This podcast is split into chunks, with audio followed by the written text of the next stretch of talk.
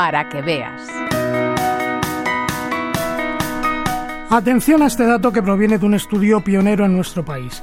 El 25% de los jóvenes españoles de entre 16 y 29 años aseguran sentirse solos en este momento actual, una cifra que llega al 69% si se suma a las personas de este mismo rango de edad que se han sentido solas en algún momento de su vida.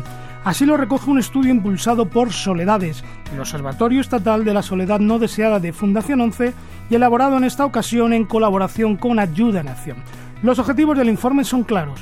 Poner sobre la mesa cuál es la incidencia real de la soledad en la juventud española, qué percepción se tiene de ella, indagar en posibles causas o correlaciones e identificar soluciones y recomendaciones.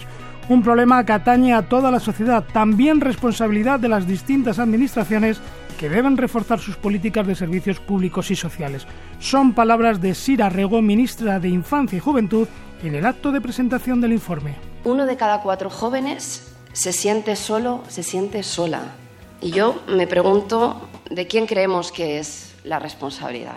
Yo creo, sinceramente, que es una responsabilidad colectiva, y por supuesto también es una responsabilidad nuestra. Por la parte nuestra, la del Gobierno, vamos a seguir fortaleciendo, vamos a seguir apostando por reforzar el sistema de servicios públicos, que las actividades y que la cultura estén en todos los barrios y sean accesibles, que el ocio no sea un lujo. Como se pueden imaginar, las causas de la soledad no deseada son diversas, familiares, laborales, económicas y por supuesto de salud. También dificultades personales y sociales para relacionarse con otras personas.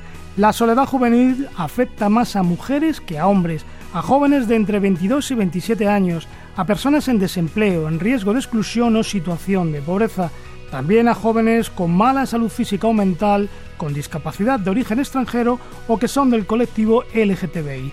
Adrián Tuñón es consultor de Fresno y uno de los autores del informe. Hasta ahora, cuando pensábamos en la soledad no deseada, pensábamos que tenía rostro de mujer, de mujer mayor, y especialmente en una zona rural, de una zona despoblada.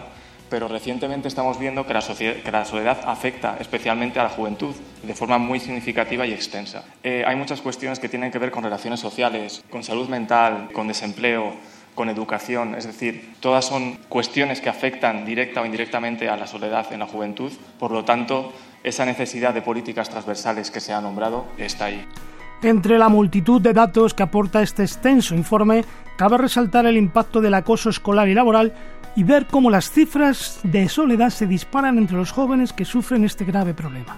Las personas que están en soledad no deseada, 6 de cada 10, casi 6 de cada 10, han tenido acoso laboral o escolar. Es decir, son números muy significativos. Estamos hablando que un 38% ha tenido situaciones de acoso laboral o escolar. Es decir, eh, es un fenómeno con unos números eh, muy importantes. Y esto hace que dos de cada tres jóvenes que están en soledad no deseada no tengan confianza en otras personas con lo que ello representa de no tener confianza, cómo me voy a relacionar con otras personas si no tengo confianza en ellas.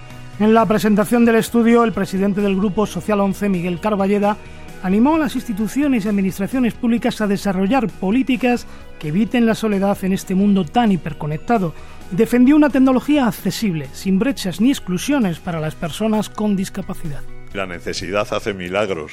Personas muy mayores aprendiendo a contactar con el ordenador, con sus hijos, con sus nietos. Y quizás eso, bien llevado a cabo por las administraciones, puede ayudarnos un poquito más a tratar el tema de la soledad, a combatirla, siempre y cuando esa tecnología sea accesible para todas las personas, sea fácil y sea usable. Estamos ante un estudio pionero que aporta información útil tanto a la ciudadanía como a la administración pública para la toma de decisiones. Es la opinión de la exministra Matilde Fernández, presidenta del Observatorio Estatal de la Soledad No Deseada. Se necesitan más servidores públicos en el conjunto de las políticas del sistema del bienestar, sea la educación, sea la sanidad, sea la vivienda, sea el empleo, sean las políticas sociales. Se necesitan más porque si en Europa estamos diciendo, y en España, que el estado del bienestar tiene que caminar hacia una sociedad cuidadora, una sociedad cuidadora es la que pone a las personas en el centro de la política y en el protagonismo de la política.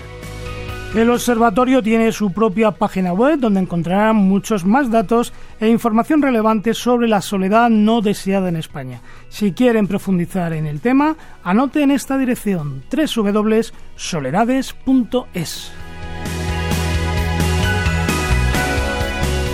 Juan Antonio Ledesma, un espacio del Grupo Social 11, Radio 5, Todo Noticias.